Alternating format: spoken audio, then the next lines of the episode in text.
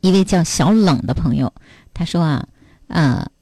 呃，我以前相处了一位恋爱对象，一开始我并不是很喜欢他，然后分分合合好三年，最后还是分了。有两次分手都是我去了很远的地方，他就与我分手了。但是不知道为什么，到现在分手了，我心里还有他，就是放不下他。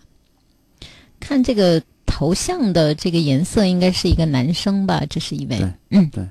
听他的叙述的语气，好像也是个男生，哈哈 嗯说离离开了，到了很远的地方嘛。啊，啊，对，所、所以我觉得这个三年嘛，可能就是说，因为分开，就像刚刚正好符合了我们刚才的那种判断，就嗯他、因为他分开，嗯所以他对这个人其实了解的并不是太多，嗯所以就在自己内心里面在塑造那个人，嗯，按照自己的希望去塑造。嗯啊，那么这个时候心里面就放不下了。对啊，所以我觉得事实上呢，就是说，呃，分开了，分开了嗯就说明你们俩是不合适的。对就那个人已经做出了明确的选择了，嗯就他跟你想的那个人完全是不同的，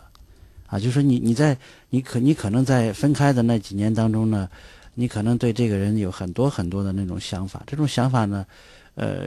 都是一种自我主观的想法，跟他是没有关系的。对，真实的关系就是这个人跟你分开了，嗯嗯他觉得不合适，嗯，是吧？这是最真实的，其他的你对于对于那个人的所有的想法都是不真实的。对，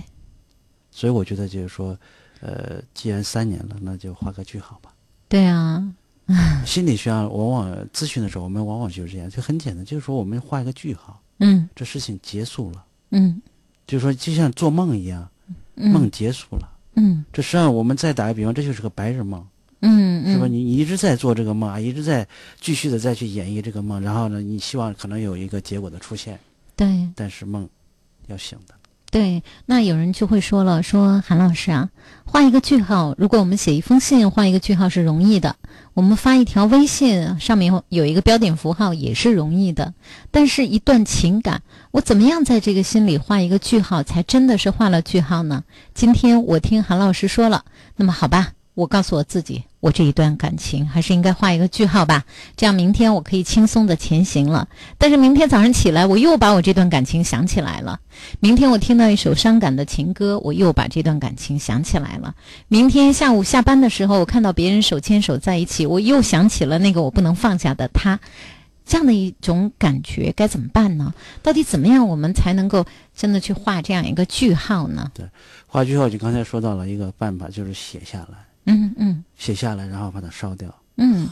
这是一种方式，嗯一种相应的手段啊。然后完了之后呢，你你就要开始有你的生活，比如说你要跟人去交往，对，你不能排斥交往，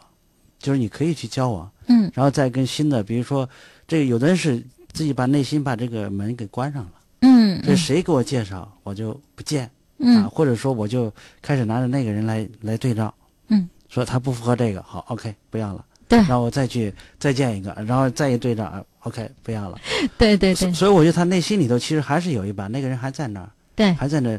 呃，我觉得像影子一样在、嗯在在那儿随着他嗯所有的判断。所以有的有的时候人是不知道，如果你要清楚的话，你就会很清楚的觉得我为什么还要受他的这种折磨呢？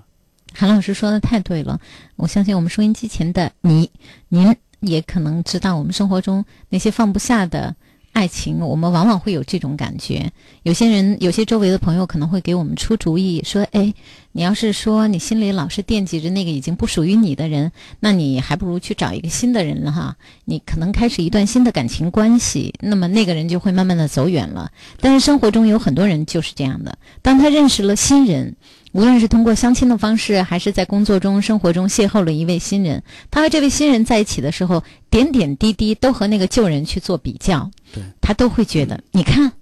他在吃饭的时候知道就给不我会这点样，我爱就吃会的这样菜，